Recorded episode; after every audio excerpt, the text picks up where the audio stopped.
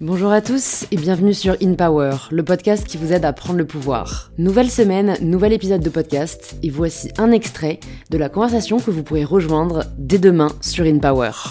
L'enjeu, c'est quoi? C'est l'avenir. L'enjeu, c'est de préserver l'humain sur Terre, qui ne disparaisse pas dans 80 ans euh, dans des algorithmes. C'est qu'on ne, on ne fasse pas sauter la planète, que la vie demain reste possible, qu'on ne détruise pas tout le vivant, qu'on n'épuise pas toutes les ressources de cette magnifique planète, on devrait penser qu'à ça. Bah, je sais pas, c'est évident, non? Bah, euh, Et pendant ce temps, on nous dit concentrez-vous sur le présent, inspirez, expirez, il n'y a plus que le présent.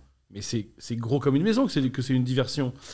Moi j'imagine des archéologues du futur qui vont venir de Mars ou de Pluton ou de je sais pas où et qui seront des, archivistes et qui, remarqueront ce qu'on a fait avant de disparaître en tant qu'humain. Au lieu de se sauver et d'avoir conscience de l'avenir, on aura médité dans la pleine présence, on aura essayé de se détendre, de se relaxer et de dire il n'y a que du présent. Mais quelle immense bêtise Et j'irai même plus loin. C'est que qu'est-ce qu'il faut qu'on fasse si on veut sauver l'avenir? Il faut qu'on regarde le passé. Parce que on n'est pas la première civilisation à mourir. On n'est pas le premier monde à disparaître. Donc il faut qu'on se tourne vers le passé. C'est le geste auquel j'invite dans mon livre, au plan individuel comme au plan collectif, et qu'on dise mais en fait, comment sont mortes Comment sont mortes les civilisations hier? Comment sont morts les mondes d'hier? Il y en a plein. L'Empire romain, les Incas, comment ils sont morts? Et il y a un livre génial là-dessus, Effondrement, de Jared Diamond, qui repère euh, six critères, je crois. Invariance. On, trouve tout le temps six critères. Eh ben, on ferait mieux de s'intéresser à ça. Et on pourrait sauver l'avenir. Parmi les six critères, il y a l'aveuglement de l'élite au pouvoir. L'élite, c'est un peu nous, hein. L'élite intellectuelle, politique, euh, économique.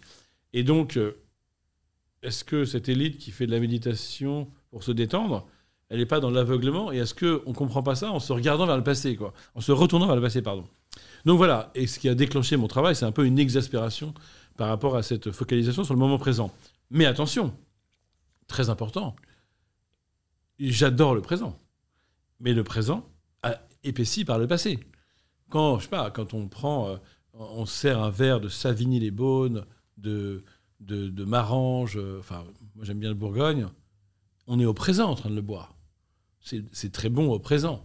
Mais c'est le passé qui est là. L'expérience, euh, la comparaison avec d'autres vins, le passé de la terre, du sol, de, ceux qui ont fait le vin, c'est l'histoire de France, mais, mais aussi euh, d'Italie, enfin d'Italie.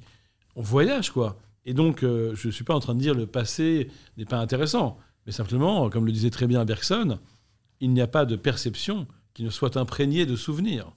Et même euh, dans la sensualité, même dans la, la gastronomie, mais même, même la façon d'apprécier un paysage, on croit que c'est du pur présent. Pas du tout. Ça se joue toujours, notre perception du présent se joue sur le lit des perceptions passées.